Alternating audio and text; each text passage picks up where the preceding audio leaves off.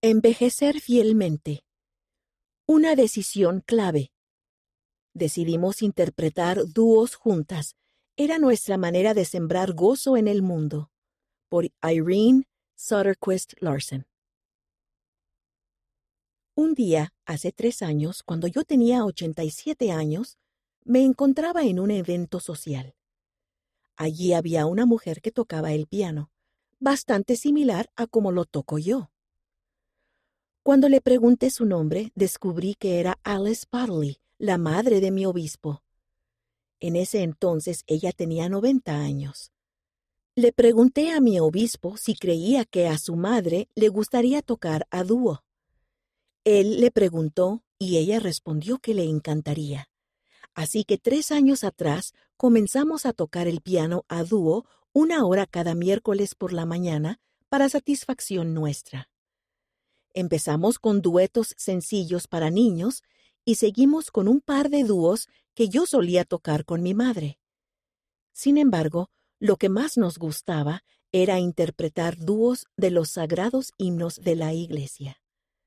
Nuestros dos himnos favoritos son la oración del profeta, himnos número 14, y Cuando hay amor, himnos número 194. Al tocar cada miércoles y practicar otros días, llegamos a tocar bastante bien e impresionamos a nuestros hijos con un pequeño concierto.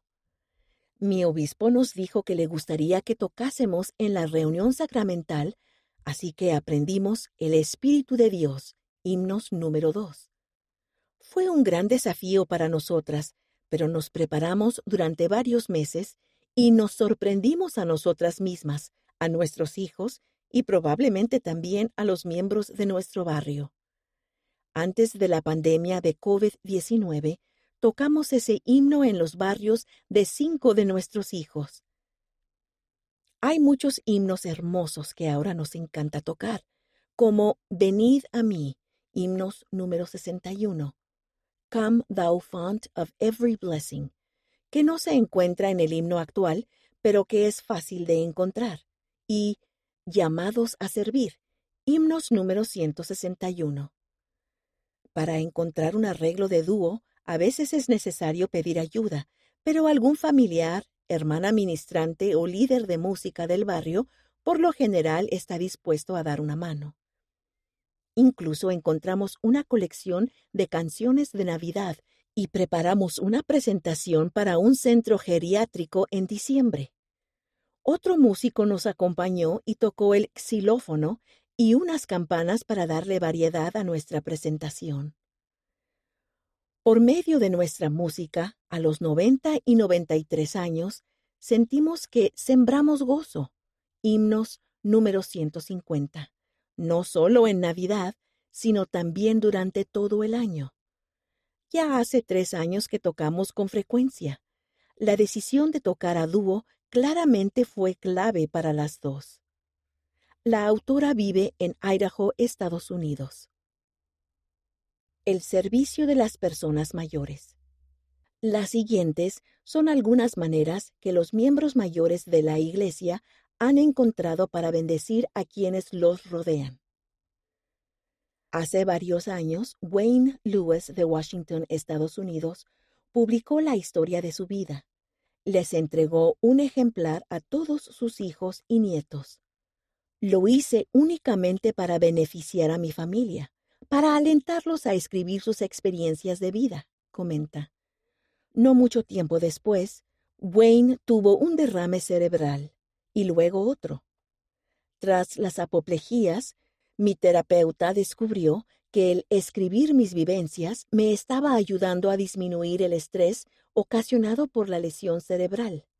Así que he seguido escribiendo sobre mi vida. Wayne, que ahora tiene 88 años, agrega, Aliento a todos a que escriban la historia de su vida. Háganlo ahora y usen cualquier formato que consideren que sus seres queridos leerán. Cuando la esposa de Wayne, Mary, formó parte de un proyecto patrocinado por la Iglesia, jamás imaginó que 15 años después todavía estaría haciendo mantas para el hospital local.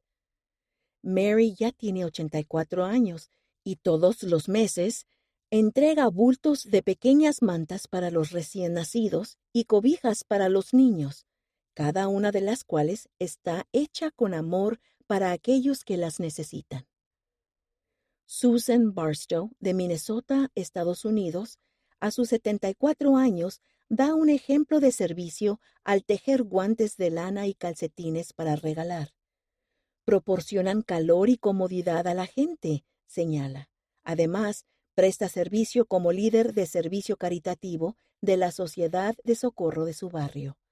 Es un gran llamamiento para mí, comenta, porque me permite servir a las personas cuando tienen necesidades y ayudar a los demás a hacer lo mismo.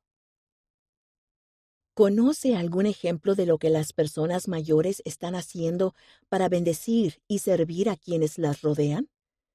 Envíelo por correo electrónico a leona.churchofjesuschrist.org.